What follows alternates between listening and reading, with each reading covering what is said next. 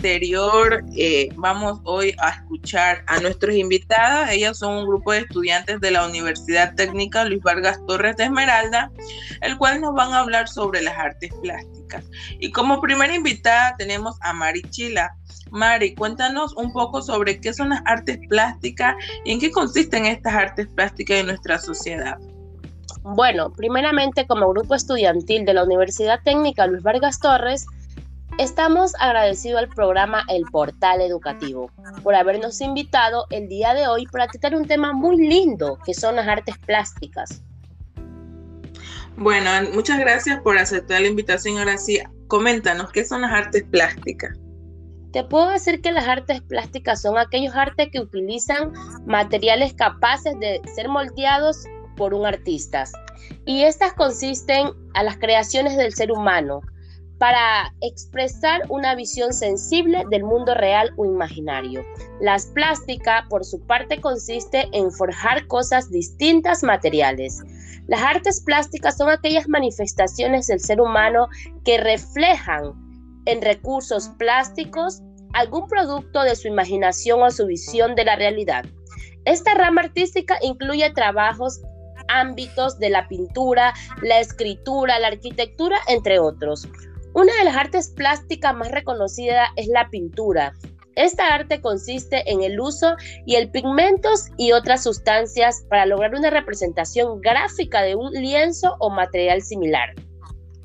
Bueno, muchísimas gracias Mari por hablarnos un poco sobre qué son las artes plásticas y en qué consisten estas en nuestro medio. Bueno, Cintia, gracias a usted por la invitación. Bueno, como siguiente invitada también tenemos a Jennifer Macía. Ella es estudiante de la Universidad Técnica Luis Vargas Torres de Esmeralda y ella nos va a hablar un poco sobre las técnicas que se utilizan para elaborar estas manifestaciones artísticas.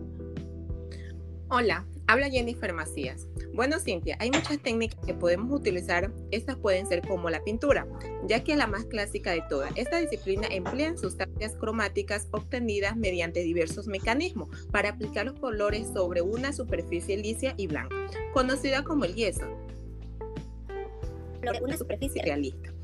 Tenemos la escultura. Esta disciplina emplea las manos de los artistas, así como las diversas herramientas para moldear, cortar, pulir y, en fin, dar una forma determinada a elementos duraderos, piedras de diversas naturalezas o materiales moldeables que luego endurecen. Tenemos la ofebrería. Estas piezas artísticas mediante la manipulación en función de metal, en particular los metales preciosos como el oro y la plata tenemos el dibujo. Es la esta técnica consiste en, la en representar las perspectivas de lo visible o simple vista o de lo imaginario mediante trazos o un papel que se efectúan con lápiz, carboncillos, tintas o algún otro material grabado. Este grabado de manera semejante al dibujo. El grabado imprime gestos de letra u otro símbolo sobre una superficie, pero en este caso uno dura resistente como metales laminados.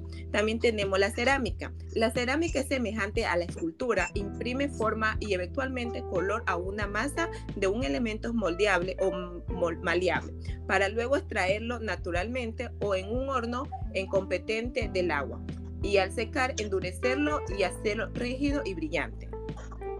Bueno, Jennifer, entonces dinos este, ¿cuál técnica tú utilizarías o vieras que es la más importante para realizar alguna arte plástica en tu medio?